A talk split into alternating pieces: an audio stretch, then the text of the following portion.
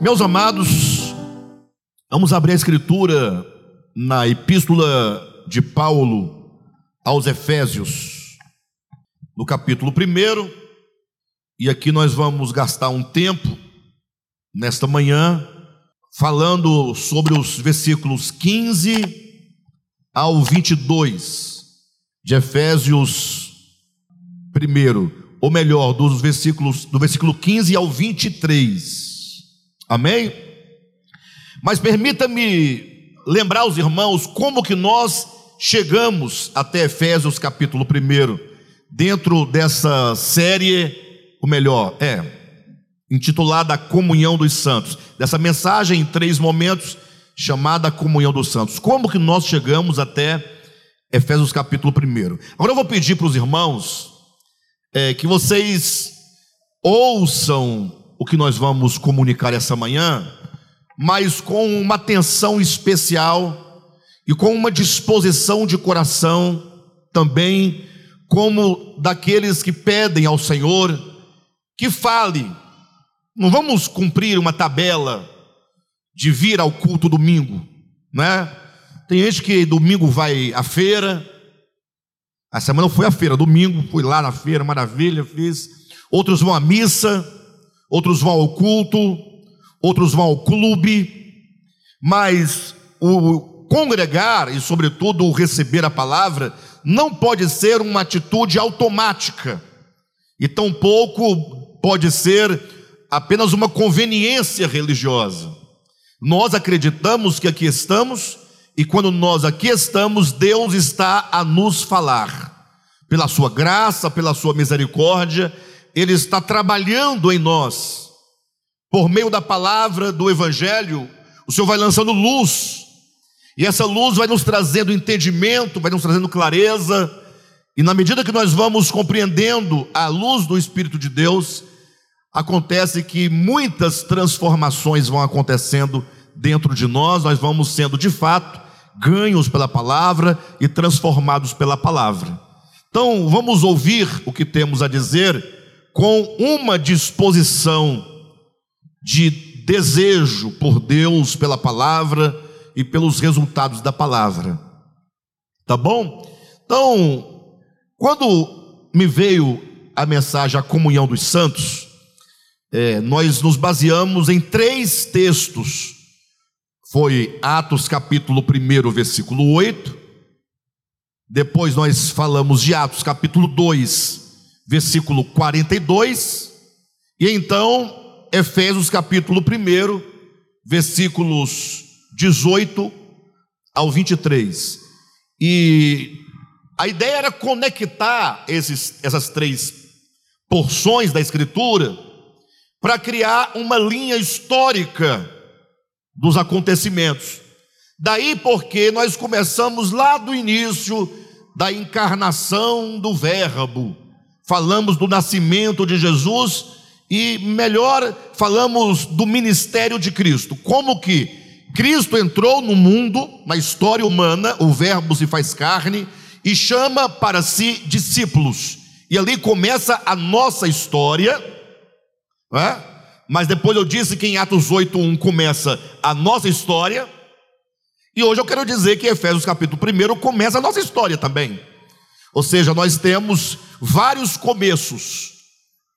O primeiro, quando Cristo vem ao mundo, e ele começa a chamar para si discípulos. Então, isso foi o cumprimento de uma promessa, promessa que não fora feita ao povo de Israel, absolutamente, mas foi feita sobretudo à humanidade.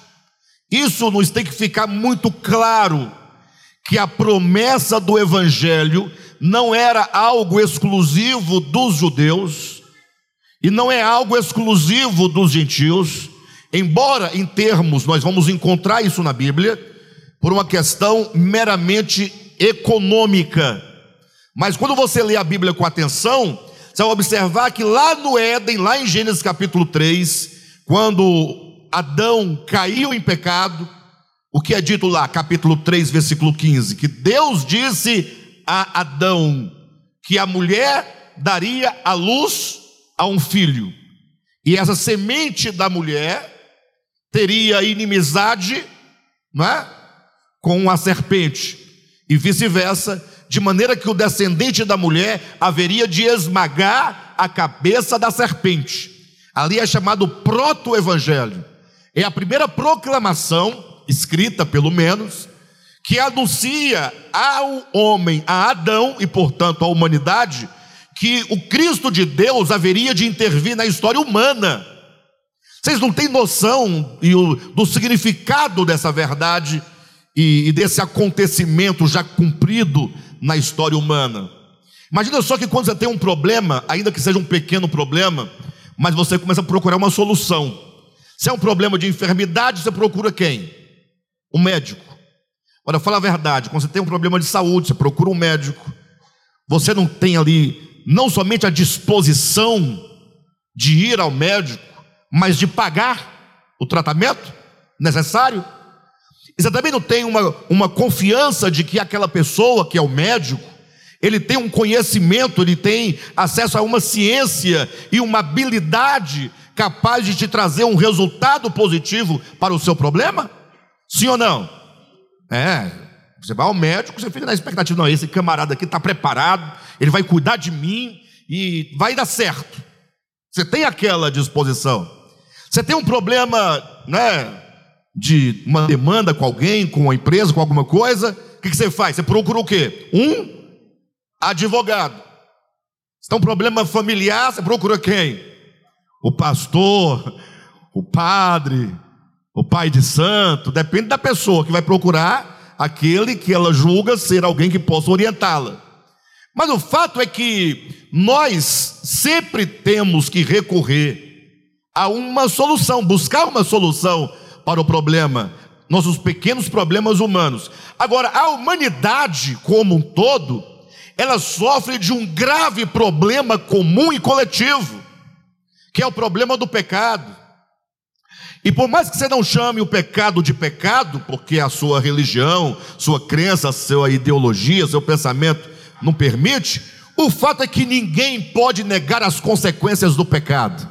A desgraça, a miséria assola a humanidade em todos os lugares, em todos os níveis, e portanto, o que é o mais evidente que, sendo a morte o salário do pecado, a morte estar aí tomando o mundo inteiro, todos os dias. Então existe um problema grave. A humanidade foi contagiada, ela foi contaminada com um vírus, entenda isso metaforicamente, que tem destruído a humanidade de modo integral, espírito, alma, corpo. De sorte então que Deus, vendo esse quadro, ele diz: Eu vou resolver o problema da humanidade. A solução para o problema da humanidade é uma solução divina só Deus pode resolver o problema do homem. Os seus problemas, só Deus pode solucionar. Nós temos que voltar o nosso coração em plena confiança, aquele que não somente tem o poder, mas aquele que prometeu que haveria de resolver o problema e aquele que é fiel para cumprir com a sua palavra. E portanto, Deus envia o seu filho Jesus Cristo. E aí começa uma nova história. O Verbo se faz carne. Que dia maravilhoso. Eu sei que hoje nós ainda falamos disso, ainda com um tanto de indiferença até o crente mesmo, e é esse é que fala com mais indiferença mesmo, porque ele está tão acostumado com a ideia que já se banalizou de tal maneira que ele não sente mais o impacto das palavras de João. E o Verbo que é Deus se fez carne e habitou entre nós. Isso precisa nos tocar a cada dia. Ele veio, se fez homem participante de carne e sangue, e feito homem, ele começa a chamar para si aqueles que serão chamados inicialmente de discípulos e posteriormente de apóstolos. Aqueles que se aproximam de Jesus. E passam três anos com Jesus. Eu penso que se eu vivesse naquela época, né, e Jesus tivesse me chamado, Eu penso que eu seria um dos seguidores dele, ali no meio da turma ali. E nem que não tivesse chamado, porque muitos não foram chamados nesse sentido ministerial, apostólico, mas também andava com Jesus. A Maria Madalena, por exemplo, não tinha um chamado apostólico, mas andava com Jesus, né? seguia Jesus, era discípula de Jesus, a, a, a, exemplo de tantas outras mulheres e tantos outros homens. De todo modo, é, foi uma época maravilhosa porque todos eles ali que seguiam a Cristo, eles tinham fé e esperança. A fé de que o Jesus era o Messias e a esperança de que o Cristo haveria logo de instaurar o seu reino. Então é aquela, aquele, foi aquele período de muita expectativa. Já passamos daqui na ministração, na primeira mensagem falamos disso, né? Mas aí veio aquele momento de transição né, da morte de Jesus, o entristecimento dos discípulos. E essa segunda fase é aquela fase pela qual todos nós passamos. Você se lembra? Você se lembra que quando você começou sua vida cristã, você era vivo? O calor do espírito, a fé, a força, a energia. Lembra, Rosirene? William tinha nascido, lembra? E ele nasceu com alergia, e a Alzirene orando, o Juraci orando, a igreja orando, Senhor cura, Senhor cura, e o Senhor curou, lembra? Vocês lembram quando vocês eram é, noviços, no sentido próprio da palavra, novos convertidos, neófitos, novos da fé, como nós éramos assim, muito vivos, só que aí chega um momento que nós nos entristecemos. Isso aconteceu com os discípulos. E esse entristecimento acontece por diversos motivos, sobretudo pela ignorância, por não compreender algumas coisas. No caso dos discípulos, eles não compreendiam como podia aquele que se dizia o Messias, que era o rei e que haveria de dominar sobre a terra, agora dizendo: Eu vou para o Pai. Eu estou voltando para o Pai. Eles não podiam entender o significado da morte de Jesus. Lhes causou muita tristeza. Mas logo veio o que? A ressurreição. E quando veio a ressurreição, Jesus agora começa a aparecer para aqueles discípulos. E aí a esperança começa o que? A renascer novamente. E então agora os discípulos estão animados. Jesus fala: Olha, vocês devem ficar aqui na cidade até que do alto sejais revestidos de poder. E quando descer sobre vós o Espírito Santo, vocês serão as minhas testemunhas, não só em Jerusalém, mas também na Judéia, em Samaria, até os confins do mundo.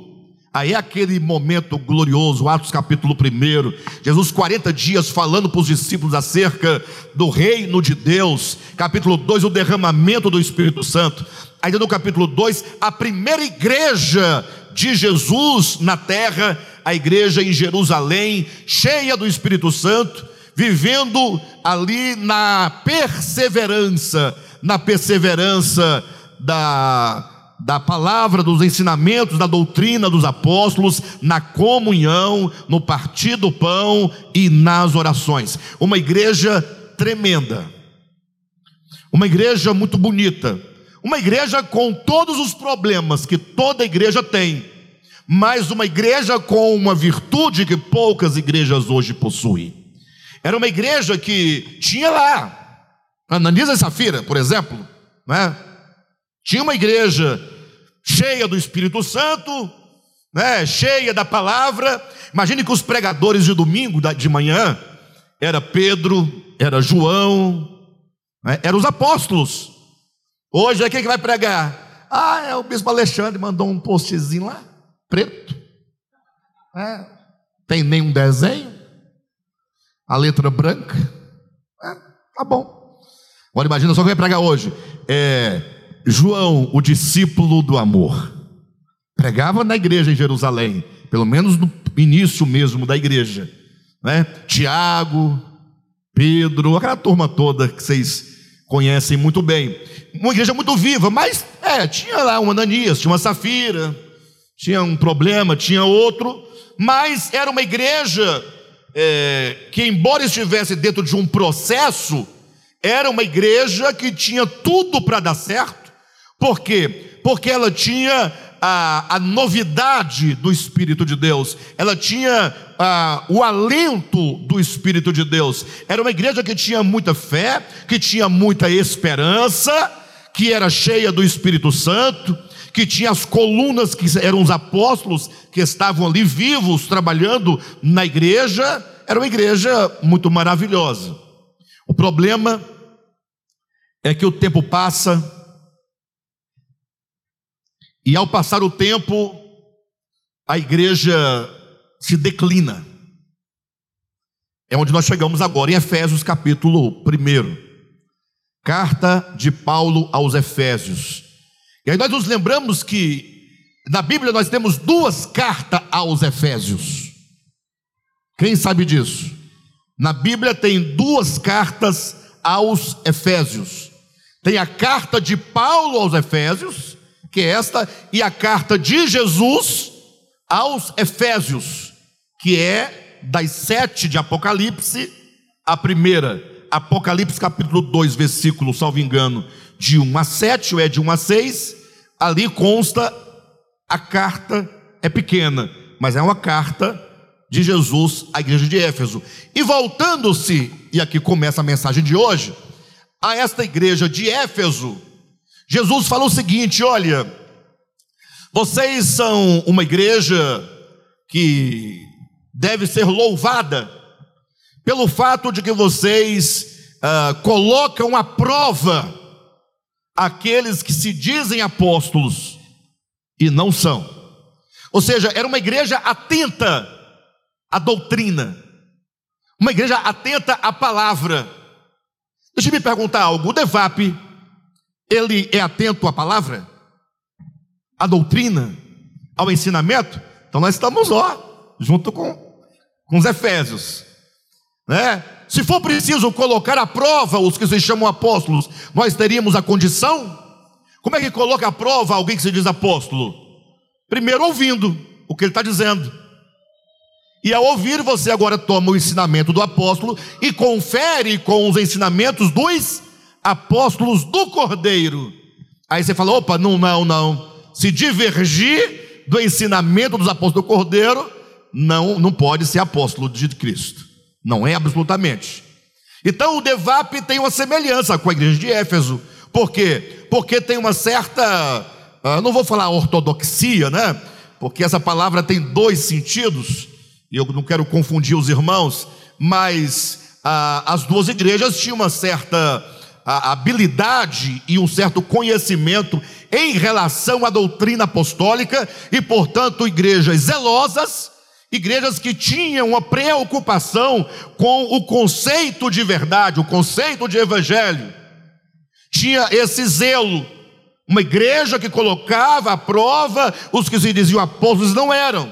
Então, isso é maravilhoso, isso é bom. O Devap está nesse patamar aqui. Só que o texto de Apocalipse continua dizendo, na segunda parte: Tenho porém, contra ti. E eu não sei se aqui nós vamos nos alinhar com a igreja de Éfeso ou não. Vocês deverão julgar isso. Mas é dito acerca da igreja de Éfeso que eles tinham um certo conhecimento, um certo zelo, não é? E Jesus fala: Tenho, porém, contra ti um fato, que vocês abandonaram o primeiro amor. Então, são duas coisas muito importantes para uma igreja. Primeiro, estar atento à palavra apostólica, ao ensinamento apostólico, à integridade e pureza do evangelho. Éfeso tinha, nós temos. Mas somente a letra, somente o conhecimento intelectual não é suficiente para nos fazer viver uma vida cristã autêntica e de nos fazer uma igreja plena na sua atividade de igreja. É necessário um elo que nos una a Cristo, que é o amor ardente pelo Evangelho, um amor ardente pelo Cristo de Deus, um amor ardente pela verdade, Mas cuidado, não confundam, cuidado, o amor a Cristo, de que fala a Escritura. Pedro até vai dar o testemunho dizendo: daqueles que não viram a Cristo, mas creram nele, daqueles que não o vendo, o amam. Então, existe um amor, não confundam esse amor com o romantismo evangélico. Estava vendo uns vídeos ontem, aí me trouxe uma nostalgia, mas a nostalgia veio, ao mesmo tempo fui refletindo, fui pensando, puxa, tem uma coisa errada aqui, porque a nostalgia, tinha uma pessoa cantando uma canção linda, não sei se era de Shirley Cavalhais, aquela canção que diz assim: na cidade deve ser linda. Se eu pudesse, eu iria. Ixi, estou desafinado. Se eu pudesse, eu iria para lá. É a ditosa cidade, né? A ditosa cidade deve ser linda. Para lá agora. Viria o Senhor frente a frente, cantaria naquele imenso coral. O refrão. Veria anjos e querubins ali reunidos, cantando hosanas ao Rei. Breve este meu pensamento será realidade, pois para lá voarei. A segunda parte fala: Eu vou ver Abraão, vou ver Isaac, vou ver Jacó, e eu vou abraçá-los. Aí eu lembrei da minha infância, né? Que eu vivi isso. A Assembleia de Deus era, tinha muito dessas canções, e a igreja toda ali, naquela unção, naquele mover. E aí eu vendo assim, a, aquele romantismo, sabe? Tem um romantismo, uh, um amor por Jesus. Só que, por que um romantismo? Desculpe a minha interpretação. É porque é um amor, uma paixão é um sentimento quase que natural. Por quê? Porque depois daquele momento, não somos capazes de continuar no mesmo vigor vivendo o Evangelho. Quem entende o que eu estou dizendo? É aquela paixão de alguém muito forte por outra pessoa, mas essa pessoa supostamente apaixonada é incapaz de se dedicar exclusivamente àquela pessoa. É capaz de mentir, de trair, ainda que tenha aquele fogo da paixão e da obsessão pelo outro. O amor de que diz a Escritura é, sobretudo, um amor pela verdade, é um amor da sua essência que quer encontrar a sua plenitude em Deus é algo que, que, que domina e controla todo o teu ser e toda a sua existência, de modo que tudo o que nós fazemos converge para esse grande ápice, né? E o fato é que a igreja de Éfeso, dela é dito, vocês abandonaram o primeiro amor. Vocês estão fazendo tudo como que mecanicamente. Tudo como que mecanicamente. Vocês têm a compreensão das doutrinas, o que é bom, mas o primeiro amor não tem. E eu pergunto: imagine só numa relação, num casamento, quando se perde o amor. Como é que é esse casamento? Como é que é esse casamento? Ou o que acontece com um casamento em que um dos dois não tem mais o amor pelo outro? De duas, uma. Primeiro, se aquele casamento não tem amor, logo ele vai o quê? Acabar. Tudo será motivo para não, vamos separar, acabar por aqui, vamos resolver nossa vida. Não tem amor, o amor é que liga, é que une, é que preserva. Não tem amor, acaba. Então, não é por nesse motivo que muitos cristãos né, no auge da sua fé, vai se esfriando, esfriando, chega um momento que ele abandona, não, chega, tá bom, não, não tem mais, né, não dá mais. Ou então, se o casamento não tem amor, não tem amor no casamento, e aqueles dois, o casal, eles precisam manter a convenção do casamento, por causa dos pais da moça, da família do noivo, porque o pai da moça é pastor, porque o, o noivo, o, o, o marido é diácono, é obreiro, é presbítero, não tem isso ou não tem? E aí não tem como dissolver um casamento desse, porque coloca em xeque é, toda uma estrutura humana da sociedade, financeira, de posição, de renome.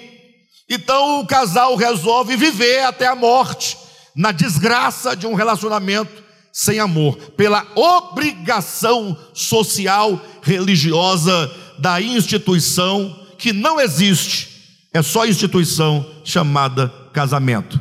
Eu não disse que casamento não existe, eu disse que neste caso, não havendo amor, não há casamento.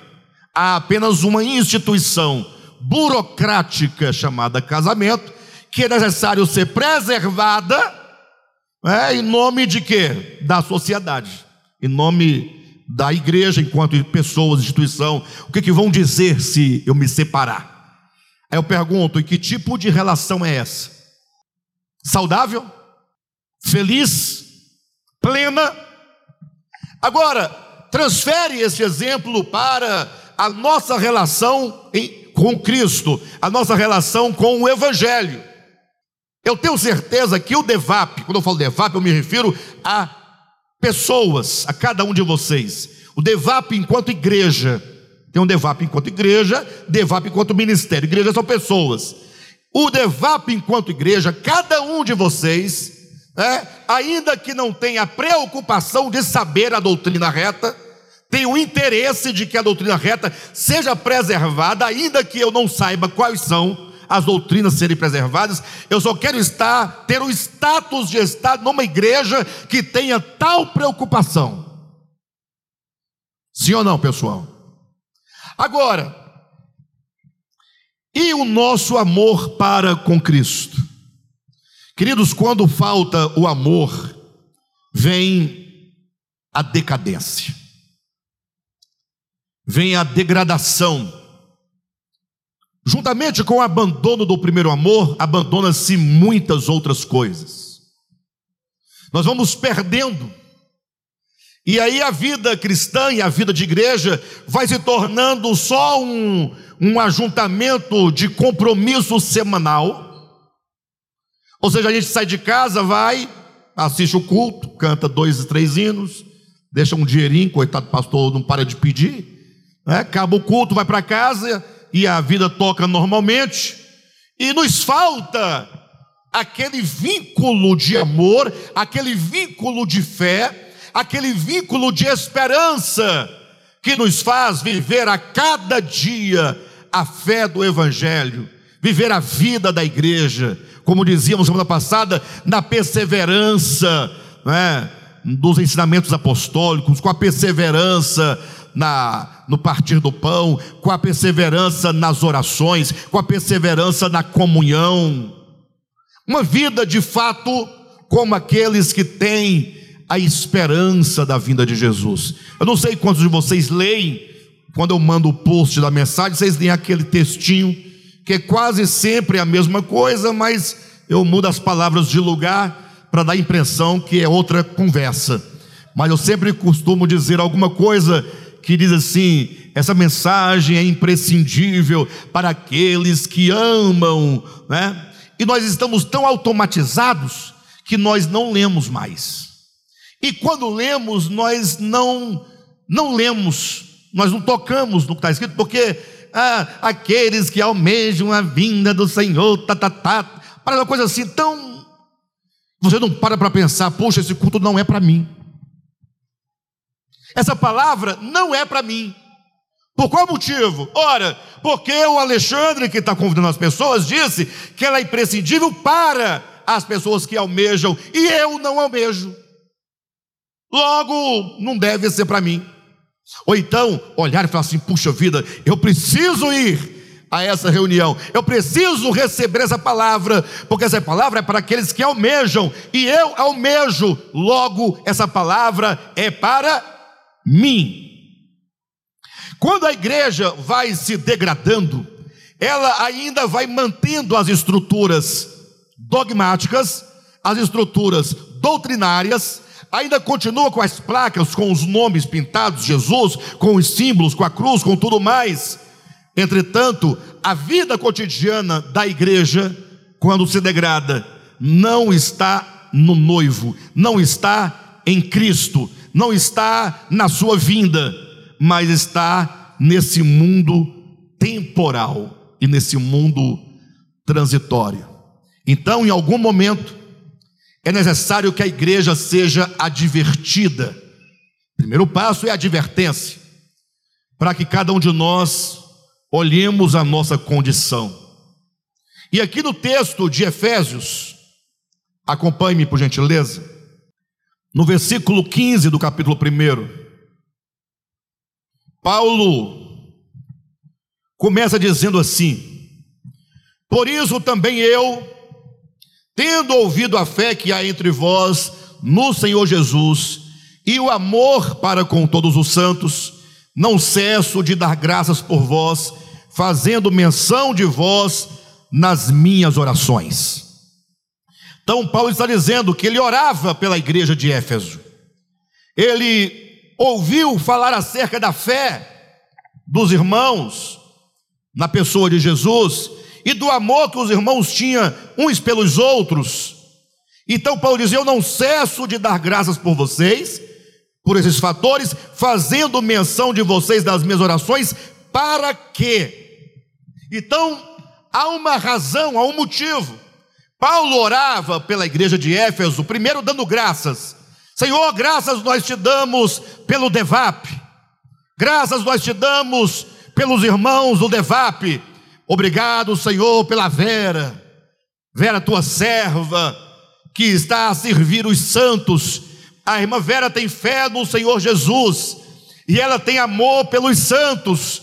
Ela chega cedo no domingo, prepara o café da manhã, fica ali preocupada, arruma a mesa, servindo, conversando, e ali os irmãos lanchando, como é bom. Nós damos graças a Deus pela vida da irmã Vera.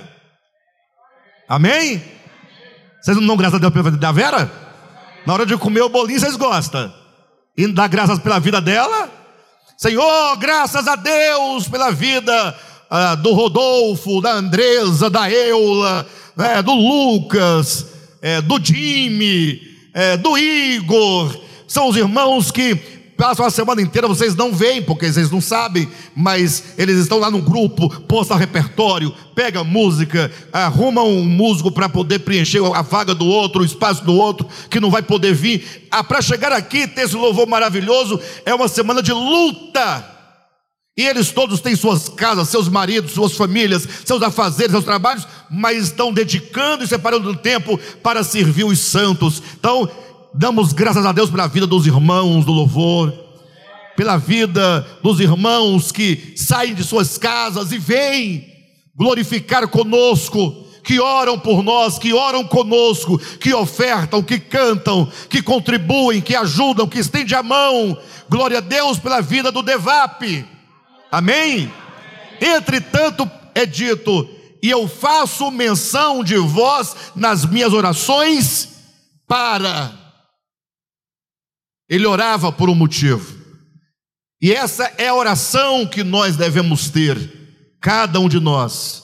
Não cesso de dar graças por vós, para que o Deus de nosso Senhor Jesus Cristo, o Pai da glória, vos conceda. Qual é a nossa necessidade, queridos? De boa, sem. Esquece, apaga isso aí. Dá um pause aí. Olhe para mim. Se eu perguntar para cada um de, de vocês aqui, Vera, qual é a sua necessidade agora? Ela vai dizer uma necessidade. Certo? Pedro, qual é a sua necessidade? O que você precisa agora? Ele vai ter algo. Ah, puxa, se eu recebesse isso de Deus, seria uma maravilha. Cada um de nós. Se você perguntar para você, você sabe que há uma necessidade aí dentro de você, na sua casa, às vezes necessidade financeira, às vezes, sei lá, resolução de um problema, de uma situação ou de outra. E seria maravilhoso se tudo isso fosse resolvido. E Deus tem poder para resolver isso. Agora, a grande questão é que nós temos profundas necessidades eternas. Porque uma coisa é eu ter que pagar um boleto amanhã, segunda-feira, e não ter o dinheiro. Complicado, eu tenho que pagar um boleto, mil reais de boleto. É, não tenho, e agora? É, não sei, empurra para outro mês, empurra para a semana que vem, pega emprestado, faz alguma coisa, paga, não paga, o que que faz? Agora, outra coisa é eu ter um problema ou uma necessidade de natureza eterna, que compromete a minha alma, que compromete a eternidade. Paulo está dizendo que ele orava, pode voltar, para que o Deus de nosso Senhor Jesus Cristo, Pai da glória, vos conceda espírito de sabedoria e de revelação no pleno conhecimento dele. De que, que nós precisamos? Espírito de quê? De sabedoria. Espírito de quê? De revelação. Diga, eu preciso de espírito de revelação. Nós não vamos receber nada disso, bobagem. Não vamos receber. Não tem como receber espírito de revelação. Quando nós falamos que precisamos de espírito de revelação, e dizemos, diga, eu preciso de revelação. Você. É. Imagine só o cego Bartimeu. Quem já leu a história sabe. Prostrado à beira do caminho, passando uma multidão, e ele pergunta: que, que barulho é esse? Alguém fala: Não, é, é Jesus que está passando. E é o seguinte: ele cura todo tipo de enfermidade, ele dá é, é as vistas ao cego, ele cura o paralítico, e o Bartimeu, ah, tá certo. Bacana. Coisa interessante, né? Interessante. Teria sido ele curado? Quando ele ouviu dizer que Jesus passava, que Jesus dava olhos aos cegos, ele começou a fazer o quê? A gritar: Jesus, filho de Davi, tem de misericórdia de mim. E ele gritava e a multidão mandava ele calá-lo. E quanto mais a multidão tentava impedir que ele clamasse, mais ele gritava. E a mulher do fluxo de sangue morrendo, o sangue se esvaindo, a vida indo embora, a multidão apertando Jesus, muita gente. Que ela podia falar assim? Poxa, eu poderia até ser curada por ele, mas infelizmente não tem condições. Ah, não tenho, eu estou fraca, cansada, né? estou imunda dentro da, da, da lei levítica, né? eu não tenho como me aproximar dele, não tem jeito, infelizmente, eu até queria, mas não dá. Ela teria sido curada. O que ela fez? Se eu ao menos conseguir tocar na veste, serei curada. E ela vai ali vencendo a multidão por meio, entre um, entre outro, e vai andando. De longe ela vai, estica, toca só o dedo. Quando ela sente que o dedo tocou, ela fala: Estou curada. Ela sente. Jesus para e volta. Diz: Gente, para um pouquinho que alguém me tocou. Não, alguém me tocou. A pergunta é: mas como pode? A multidão te oprime, te aperta, te puxa. Não, alguém me tocou, não com um toque de quem empurra o outro, mas alguém me tocou com fé. Alguém acreditou, tocou. Esta mulher só pôde ser curada porque ela, ao ouvir falar de Jesus, ela enfrentou, ela creu, ela realizou, ela fez, ela agiu. Nós precisamos de uma atitude espiritual. Paulo diz que a igreja precisa de espírito de revelação, espírito de sabedoria e de revelação no pleno conhecimento de Deus. A igreja precisa de revelação. Vocês querem uma prova disso? A semana passada e essa semana viralizou nas redes sociais uma situação. Eu não ia falar nada, mas inclusive a mensagem de hoje intitulada A Comunhão dos Santos, eu pensei em colocar a comunhão dos santos versus o evangelho de fariseu. Pensei em colocar, não vai poluir muito, tal, não quero também divulgar, mas o fato é que eu decidi que hoje eu falaria, nem que fosse de passagem, como que a igreja do Senhor está precisando de espírito de sabedoria e de revelação. Quando falta a revelação, você pode ter todo o conhecimento teológico do mundo, você vai acabar chamando o bem de mal e o mal de bem. Você não terá condições nenhuma absoluta de viver o evangelho na sua prática, porque falta em você a percepção espiritual dos verdadeiros valores. Uma jovem participou de um concurso de música, e essa jovem cristã de uma igreja de uns 15 a 20 membros, né, lá do norte do país, eu não tenho muita informação sobre ela, mas também não é o que importa aqui. O fato é que ela fez uma música e apresentou no concurso uma música autoral. Então, um violão muito bem tocado, uma voz belamente entoada, afinada, bonita, harmonia boa, né? O problema foi que os cristãos, de um modo geral, ficaram igual abelha e formiga quando você mexe com elas. E grande parte da liderança cristã e de irmãos que dizem cristãos condenaram a música da jovem. E eu falei, bem, eu tenho que ler a letra para poder ver em que consiste a condenação. E eu quero ler com vocês essa letra essa manhã. Quero que você leia comigo. E aí eu quero que você se manifeste aqui dentro quando você não concordar com a palavra da letra da música. Levanta a mão e fala, pastor, disso eu discordo. Tem a liberdade de fazer isso. O que você não pode fazer é sair daqui e falar que não concordou com a música lá fora. Aí falta hombridade. Seja homem. Homem no sentido, seja humano. Não seja um, um mico-leão dourado, não. Já homem.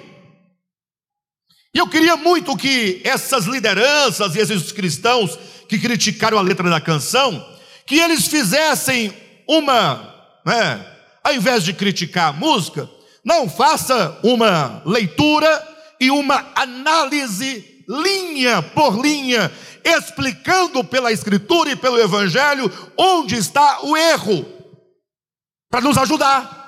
Como ninguém fez, eu farei. Mas tudo bem, são vários os fatores porque não fizeram, e são vários os fatores porque alguns discordam ou discordaram, né? Um deles é a falta de leitura, a leitura precária. E fica a dica: vamos abrir uma nova turma logo, logo, do curso de leitura e interpretação e hermenêutica filosófica, tá? Para você que quer aprender a pegar uma canção dessa olhar e entender o que está escrito. Fica a dica para você. Agora, há também o problema quando a palavra vai de encontro, não é ao encontro, ela vai de encontro à, à sua vida prática e ela de alguma maneira te ofende. E você não tem a humildade necessária para dizer: Senhor, perdoe-me. Você não tem a humildade para falar: Senhor, puxa, eu não conseguia enxergar até então, até que alguém tenha que cantar uma canção, para que a tua, essa canção lance luz, me traga revelação acerca da minha condição e da condição da tua igreja. Coloca a música, a letra da música. Bem, enquanto ele vai colocando a letra da música aí, o título já impacta, né? A música é intitulada Evangelho de fariseu. Para nós aqui, sobretudo nós ocidentais, brasileiros, fariseu traz uma ideia pejorativa. Lógico, ei. A palavra fariseu, lá no contexto bíblico, não era pejorativa. Era apenas uma classe de uma, uma classe de pessoas dentro do judaísmo que acreditavam na leitura e na interpretação numa certa perspectiva. Seria comum de falar os batistas, né? os presbiterianos, essa é a ideia, os assembleanos. Mas com o tempo, porque Jesus combateu muito a atitude desse grupo chamado fariseus, porque eles falavam uma coisa, viviam outra. Acabou que a palavra fariseu, esse termo, ficou, ganhou um sentido pejorativo. Para nós, fariseu é mesmo que dizer hipócrita. Quem está entendendo? Então, fariseu tem um sentido, lá no contexto bíblico, mas hoje, quando alguém escreve uma letra e diz: o nome da minha música é Evangelho de Fariseu, é o mesmo que Evangelho de Hipócrita. Essa é a ideia.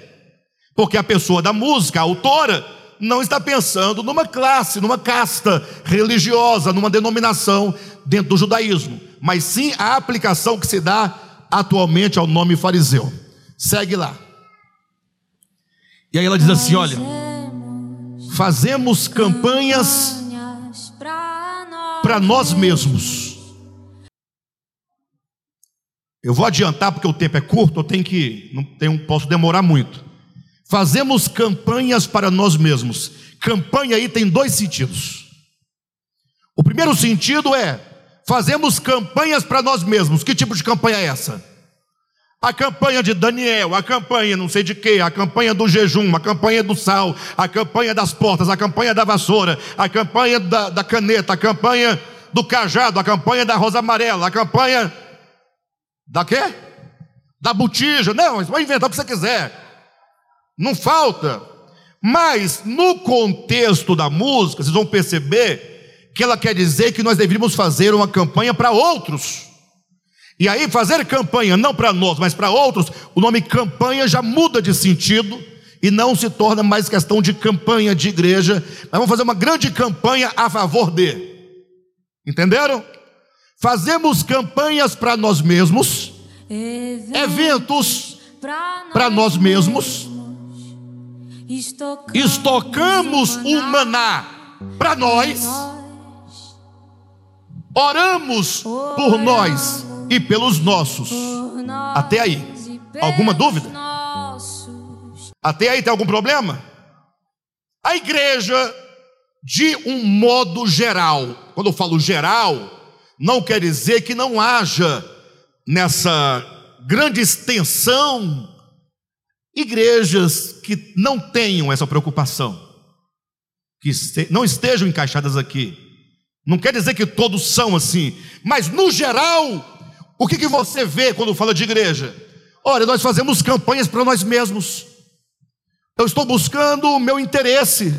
Poxa, é a minha cura, é o meu trabalho, é, é, o, é o serviço público, é o meu casamento, é a minha sogra. Eu oro por mim mesmo, eu oro pelas minhas coisas. Né? Estocamos o maná para nós. Por que estocamos o maná? Porque o maná é a referência lá do Antigo Testamento, que Deus mandava o maná para o povo de Israel todos os dias. Maná na segunda, maná na terça, maná na quarta. Mas aí eles só podiam recolher o maná para um dia. O esperto que colhia a mais para guardar para o dia seguinte, no dia seguinte o maná estava estragado, cheio de bicho. Deus dizia: o maná é o pão de cada dia. Então, quando ela diz estocamos o maná para nós, ou seja, nós estamos guardando mais do que nós precisamos, e quando isso acontece, tem alguém que fica com fome. Ah, mas o maior problema dessa canção também foi o problema da política que entrou na igreja. A igreja está desgraçada com a miséria da política, cheio de ideólogos políticos agora tendo que distorcer o evangelho para defender posição política e ideológica. O evangelho não tem mais poder para nada. Quem manda é agora é a ideologia política na maioria das igrejas. Lógico que não em todas. Mas o fato é que fazemos campanhas para nós, eventos para nós mesmos, estocamos o maná para nós, oramos por nós mesmos e pelos nossos. O reino virou negócio. Algum problema? Quem fez isso foram os espíritas, os ateus, os budistas. Quem foi que transformou o reino de Deus em negócio? Ó, a cristandade. É a cristandade. Mas o fato é que é um bom negócio. Igreja é bom negócio. É, porque os líderes vão tirar o dinheiro do povo, e o povo deixa os líderes tirar o dinheiro deles, porque os, os, os membros também querem dinheiro, e a única maneira deles ganharem dinheiro é doando dinheiro. Quem é que dá dinheiro por generosidade? Por amor? São poucos. Nós aqui fazemos isso. Aqui você não é enganado. Dê sua oferta de amor, de coração, de gratidão. Não é para ganhar nada, é porque você já ganhou, porque Deus é bom, porque Deus é maravilhoso. E porque você ama a obra, você quer que ela cresça, que ela continue, que ela se mantenha. Então eu participo. Mas você não vai ter a falsa promessa de que vai receber isso e aquilo outro em recompensa. Para de bobagem. Pelo contrário, eu digo: se não é pelo amor, irmão, não gasta seu dinheiro, não dê o seu dinheiro, porque já não tem amor, não tem galardão. Então não tem galardão, ainda vai perder o dinheiro. Então vai comer uma pizza com o seu dinheiro. É. Não tem amor, não tem gratidão. Não dê dinheiro em igreja. Vá para o zoológico, faça um churrasco, faça uma viagem, porque galardão você não tem, não tem nada. Não tem não tem razão de nada. Deus não aceita isso. Você não tem amor, não tem gratidão, você é um, um, um mercenário, Logo, a sugestão é: não gaste seu dinheiro com oferta de igreja. Gaste comendo, bebendo, vestindo, passeando, que essa é a sua glória. Tá? O reino virou negócio. O dízimo importa mais do que os corações. Alguma mentira? Lógico, gente, isso aqui não se aplica a mim, a você e a todo mundo no geral. Não, não. Tem pastores sinceros, tem homens de Deus que estão lutando pelo membro, pela família, pela causa de Deus, nas suas limitações. Só que esse pastor, coitado, não representa nada na massa no mundo cristianizado. Os poderosos é que estão na mídia dominando as grandes massas. Quando diz o dízimo importa mais que os corações. Próximo. Enquanto ele está querendo, quem nós nem pensamos ou nos preocupamos, dá uma pausa aí. É porque assim, a canção, a pessoa que fez, ela vai deixar algumas falhas, né? Porque a pessoa compõe, mas não está pensando na estrutura literária em si.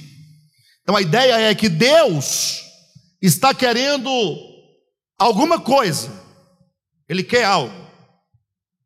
Só que enquanto Deus quer algo, nós nem imaginamos o que Deus quer. Tampouco nos preocupamos em saber o que, que Deus quer. Enquanto Ele está querendo quem nós nem pensamos ou nos preocupamos, segue. Oramos errado há séculos. Ou seja, há séculos nós estamos orando errado. Porque qual a oração de hoje da igreja? Quando a igreja vai orar. Você quer ver uma coisa chata? Quer ver uma coisa chata? Coisa chata é a oração de crente. Não, de crente de verdade. É chato demais, irmãos, vamos orar. Fecha seus olhos, Senhor. Santificado seja o teu nome. Teu nome é único, Senhor. Não há outro nome como o teu nome. Porque só tu és Deus. O problema, Pai, é que os homens banalizaram o teu nome, tornando-o comum, quando criaram vários outros deuses e colocou o teu nome como um nome entre os nomes dos muitos deuses. E o teu nome tem sido profanado o teu nome tem sido blasfemado, o teu nome tem sido zombado. Senhor, restaura o teu nome, ergue o teu nome, santifica o teu nome, glorifica o teu nome sobre a terra.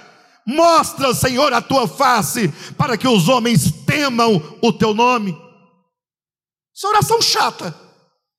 Aí você continua orando, ah, Senhor, que o teu reino venha, Senhor. Instaura, Senhor, o teu reino no meu coração no coração do teu povo, no coração da tua igreja, porque quando o teu reino foi instaurado dentro de nós, o império das trevas não terá poder sobre a minha vida, sobre as minhas emoções, sobre a minha alma, sobre os meus desejos. Então, Senhor, traga o teu reino, primeiramente manifestando-o dentro de mim, a partir de mim, traga o teu reino e encha essa terra do teu reino, Senhor. Essa oração chata Ninguém quer orar. Ninguém quer orar isso. Quer ver oração boa? Não vai gostar? Ah, Senhor, nesta manhã, Senhor, vai tirando agora esse caroço, Senhor, vai. Aí é oração boa, aí sim eu boto fé.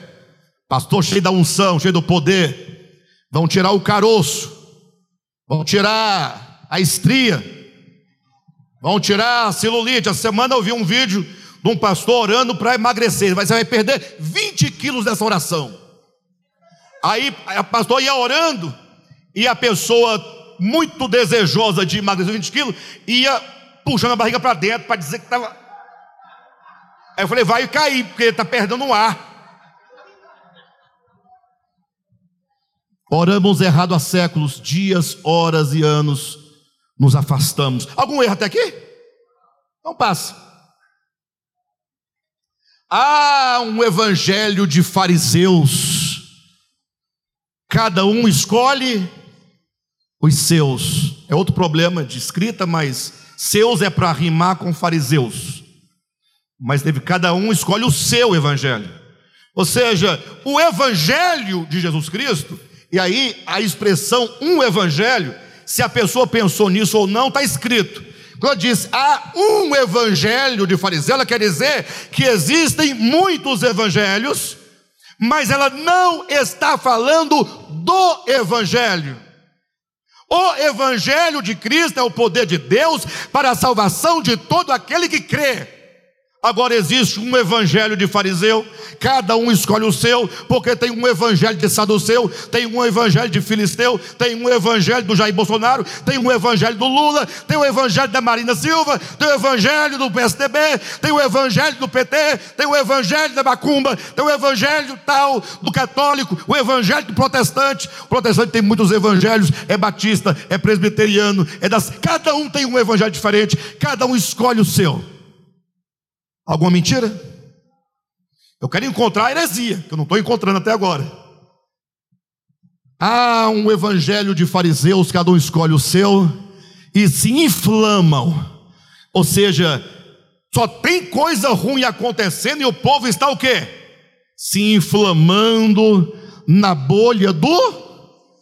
Ou seja, ela quer dizer que tudo isso é uma manipulação de interesses, primeiro do império das trevas, e segundo dos poderosos homens que entre o império das trevas e as mentes humanas estão articulando tudo isso para manter as massas o mais longe possível do evangelho de Jesus Cristo. Algum problema com isso?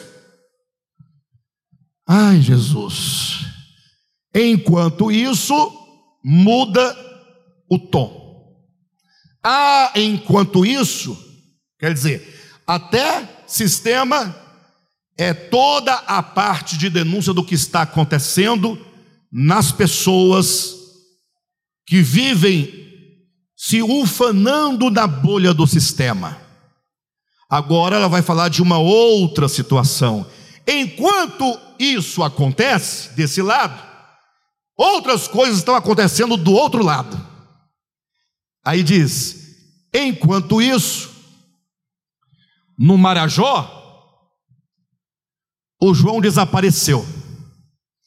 Agora, ah, o que é Marajó? Vocês devem saber, se não vocês pesquisam lá no Google, uma região onde tem tráfico de, de órgãos humanos, tráfico de crianças, onde tem sexo infantil, tudo comprado, tudo a dinheiro, ninguém fala nada, ninguém diz nada.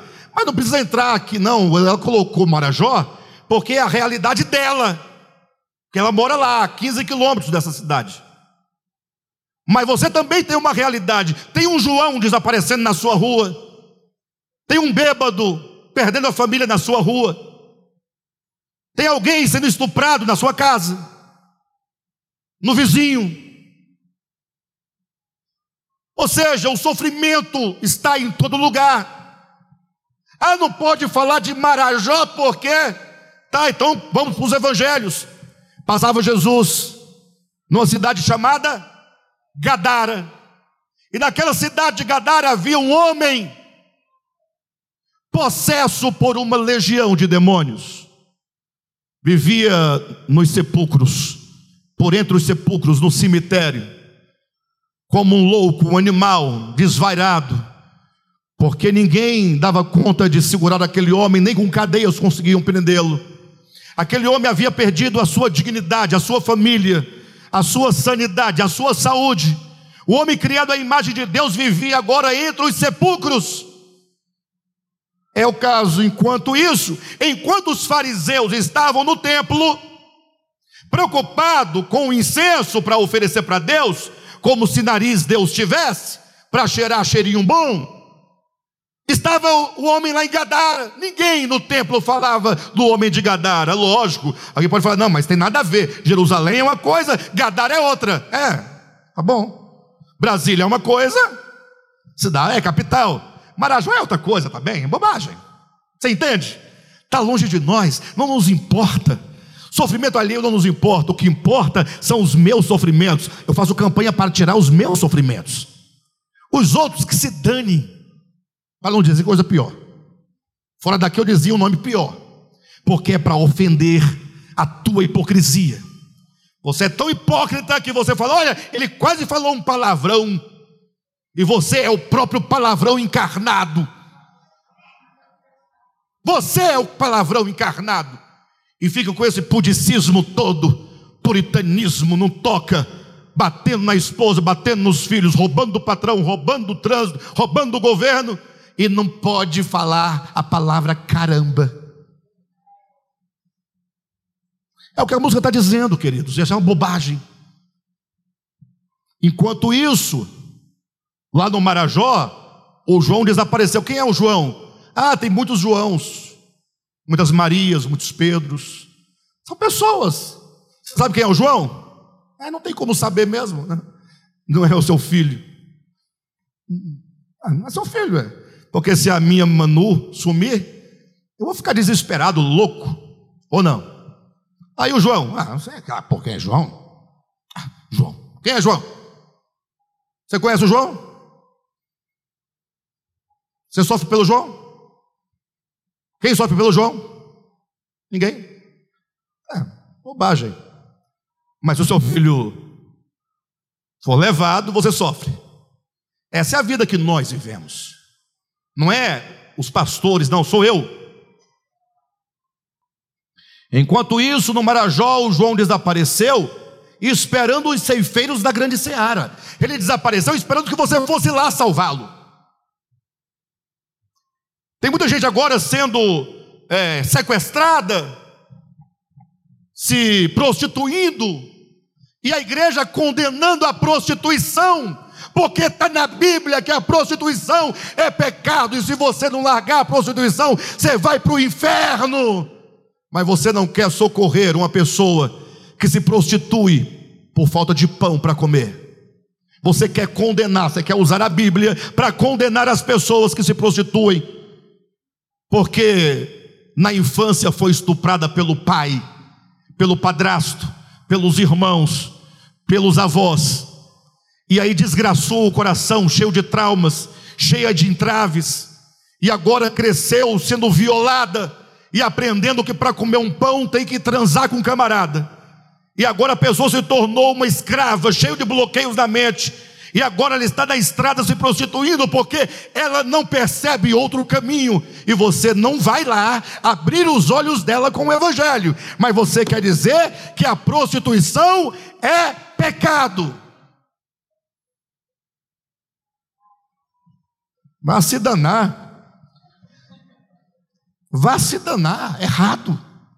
Isso é evangelho de fariseu, isso é hipocrisia.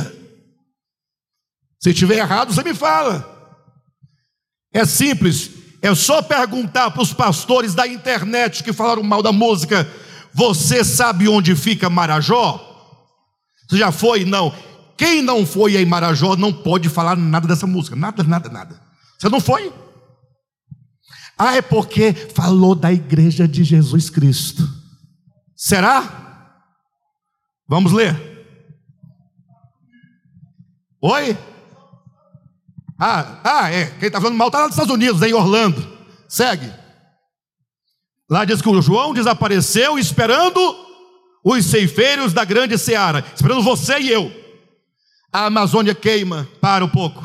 Ele fala, pastor, política. Não vai falar? Olha para mim. Apocalipse capítulo 11.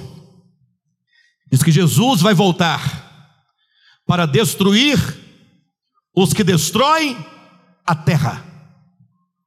Queridos, Deus não nos criou para queimar nada. Nós vivemos dentro de um sistema em que na minha casa tem móveis de madeira de árvores derrubadas. E quando nós vamos comprar móveis, nós procuramos, se pudermos, comprar móveis de madeira. Você só compra de PDF se a sua condição. Eu falei o quê? Ah, PDF é o texto. É MDF. É, é, é isso mesmo, MDF.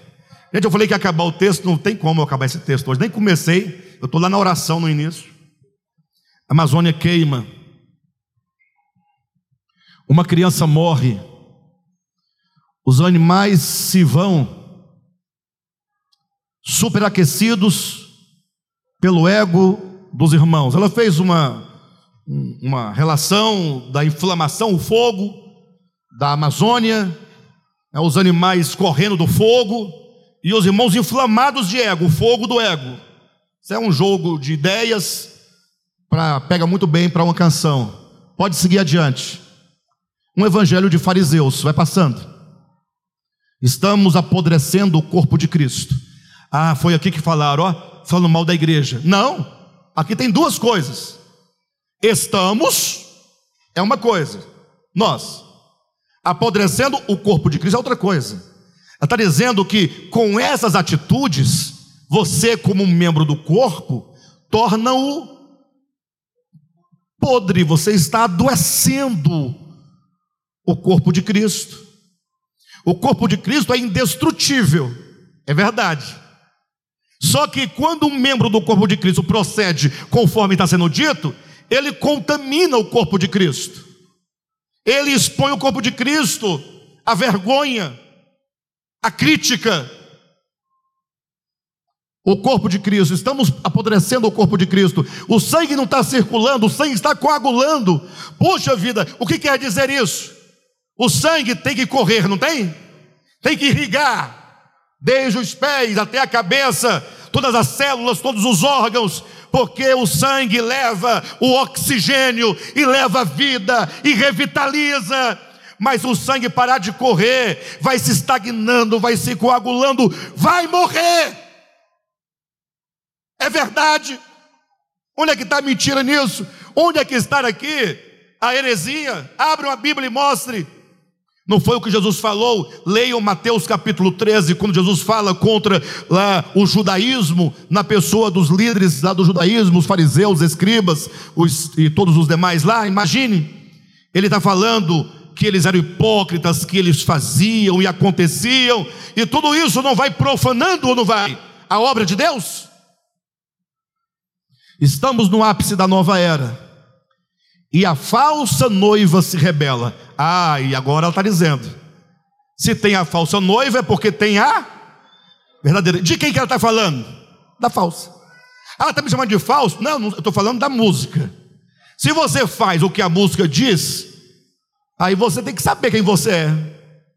Você, a, a noiva verdadeira, não vai fazer isso. Ah, então é, é todo mundo, então é, é todo mundo. o que, que eu posso fazer se é todo mundo? Eu não sei. O fato é que a falsa noiva se rebela contra o noivo que espera um caráter cristão. Tá bom, até aí tá bom. Algum problema? O noivo quer um caráter cristão? Queridos, como chamar isso de heresia? Sabe o que nos falta? Espírito de sabedoria e de revelação. Precisamos orar, Senhor, mostra-nos o teu evangelho. Senhor, mostra-nos, eu quero compreender o que é fazer parte da comunhão dos santos. Precisamos orar, Senhor, abra os olhos do meu coração. Capítulo 1 de Efésios, versículo 18. Iluminados os olhos do coração. Ou seja, no 17 fala que nós precisamos que Deus nos conceda espírito de sabedoria e de revelação no pleno conhecimento dele. Então veja as três palavras: sabedoria, revelação e conhecimento. Sabedoria, revelação e conhecimento. Três palavras que falam acerca da percepção: sabedoria, revelação e conhecimento. Mas em qual âmbito? Versículo 18: Iluminados os olhos do vosso coração. Quais são os olhos que têm que ser abertos? É do meu coração. A igreja precisa de ter os olhos abertos do coração para saber, para saber algumas coisas para entender algumas coisas. Primeiro, qual é a esperança do seu chamamento? Ou seja, você foi chamado? Só quem foi chamado. Não estou falando com quem não foi. Você foi chamado por Deus? Para quê? Para que você foi chamado? É a pergunta. Eu, quando mandei para vocês o convite dessa mensagem, vocês estavam sendo chamados para vir a esta reunião. Então, você recebeu, você aceitou o convite e você veio. Se perguntar, ei, você foi chamado? Aí fui, para quê? Não, para ir para a reunião domingo. Pronto, você entendeu. Agora, se Deus te chamou, você sabe para que que Deus te chamou? Qual é a esperança desse chamamento? Ou seja, a esperança diz algo futuro. O chamamento é passado. Eu sou chamado aqui para algo no futuro. Qual é a esperança desse chamamento? Enquanto nós não tivermos os olhos do coração abertos para compreendermos, para sabermos qual é a esperança do chamamento, visto pelos olhos do coração, nós não podemos avançar. Vai ficar assim para sempre. Marajó vai continuar lá, eu vou continuar aqui. Agora, cuidado, você vai dizer, ah, Marajó, eu vou lá em Marajó, eu vou lá em Marajó. Não, tem Marajó na sua rua. Fica tranquilo. Não queira ir para a África, não. Comece de dentro do seu lar. Com seus filhos, com sua esposa. Comece aqui dentro. Tem alguém sofrendo na sua casa. Dentro da sua casa. E você não está vendo, não está percebendo, não quer saber. Talvez você seja a causa desse sofrimento, e o teu orgulho não te permite ceder, pedir perdão. Falar, vamos recomeçar aqui, me perdoe, eu estou agindo de maneira equivocada, eu estou gerando sofrimento em vocês. Daí você vai olhando ao seu redor e tem marajós do seu lado, da sua casa, da sua família, dos seus familiares. E onde você for, você vai ver pessoas sofrendo, então não quero ir para a África. Todo mundo fala, ah, um dia, se Deus me der graça, eu vou pregar lá na África. Para de bobagem. Jesus falou assim: olha, ide pregar o Evangelho, a começar de Jerusalém. É daqui. Ah, não, não, daqui. Depois você vai para a Judéia, depois Samaria, aí depois chega nos confins da terra, mas começa de Jerusalém. Para compreender, diz versículo 18 Saberes qual a esperança do seu chamamento, qual a riqueza da glória de sua herança nos santos, e qual a suprema grandeza do seu poder para com os que cremos, segundo a eficácia da força do seu poder. o qual exerceu ele em Cristo, ressuscitando-o dentre os mortos e fazendo-o sentar à sua direita nos lugares celestiais, acima de todo principado e potestade, poder e domínio, e de todo nome que se possa referir, não só no presente século, mas também no vindouro.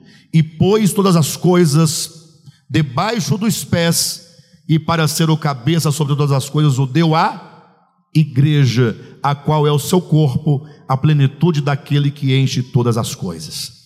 Bem, esse finalzinho aqui, ele é extraordinário porque ele diz de fato a, o final de todas as coisas, né, a esperança de todos nós. Veja que nós temos aqui três coisas que não podem ser perdidas.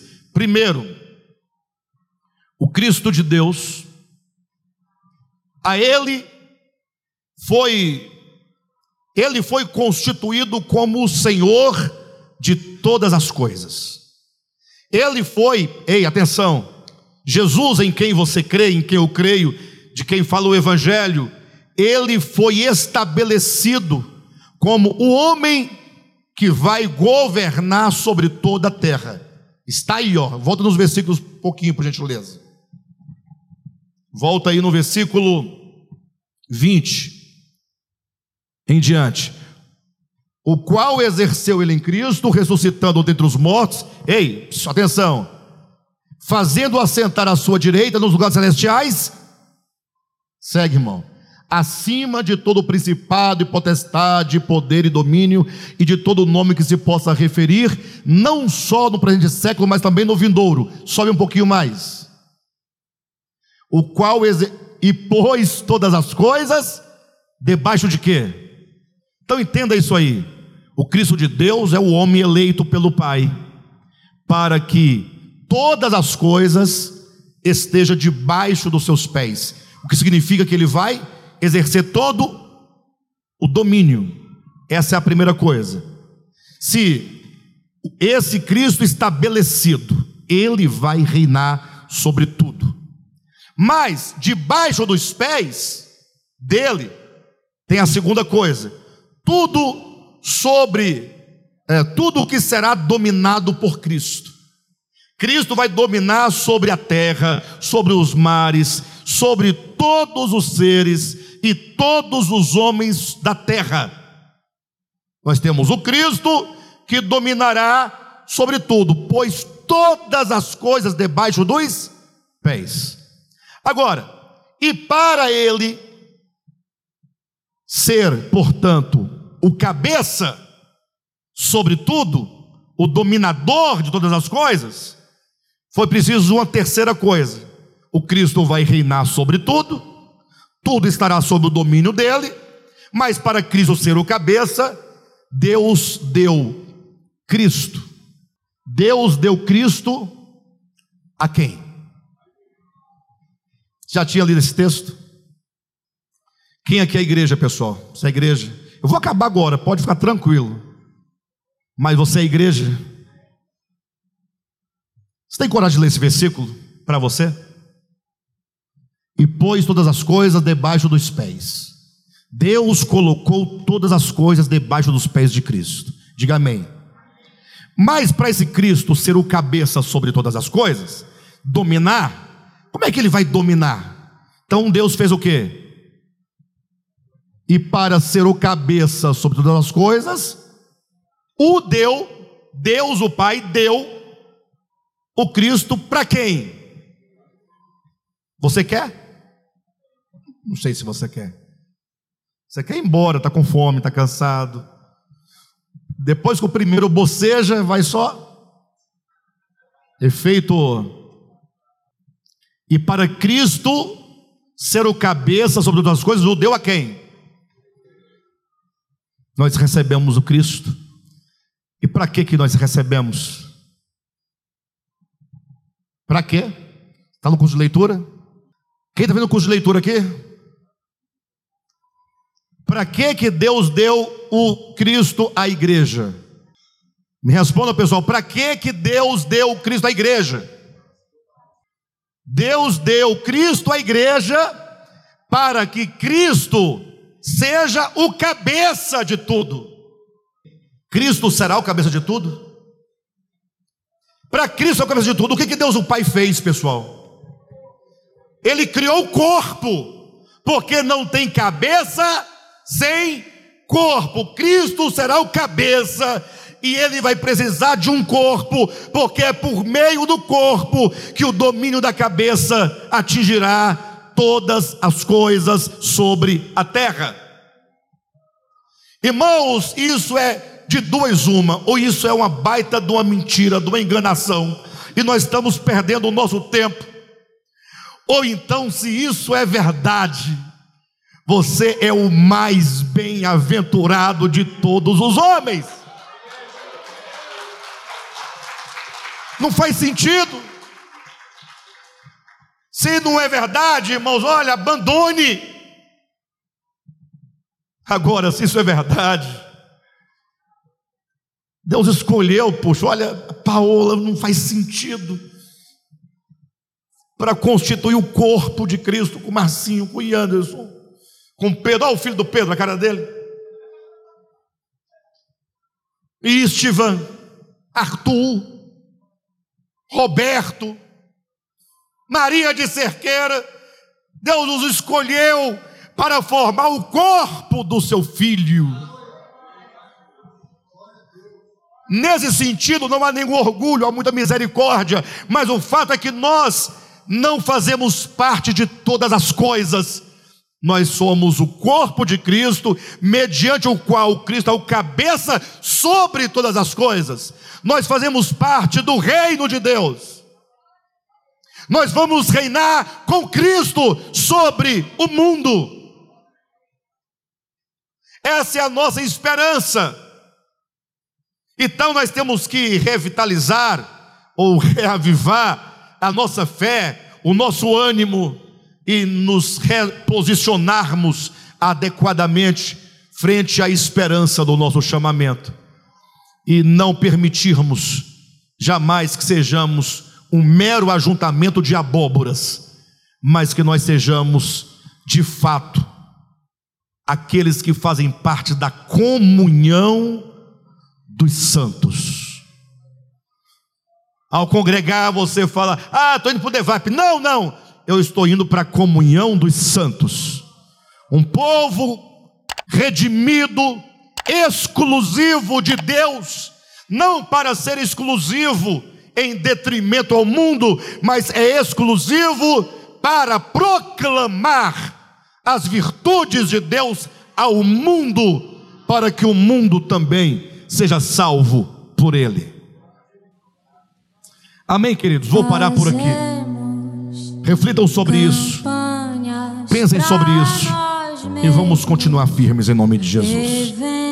Amém? Para nós mesmos, estocamos um maná para nós. Oramos por nós e pelos nossos. O reino virou negócio. O dízimo importa mais do que os corações. Há um evangelho de fariseus. Cada um escolhe os seus e se inflamam na bolha do sistema.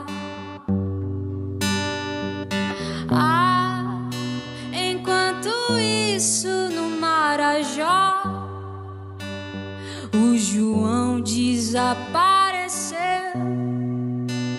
esperando os ceifeiros da grande seara. A Amazônia queima.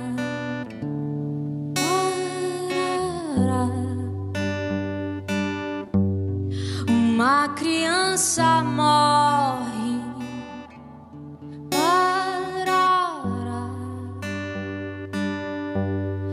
Os animais se vão.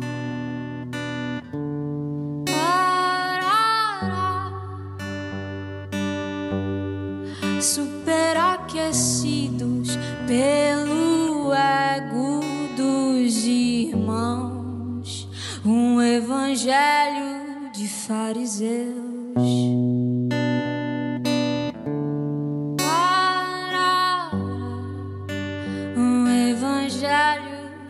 fariseu.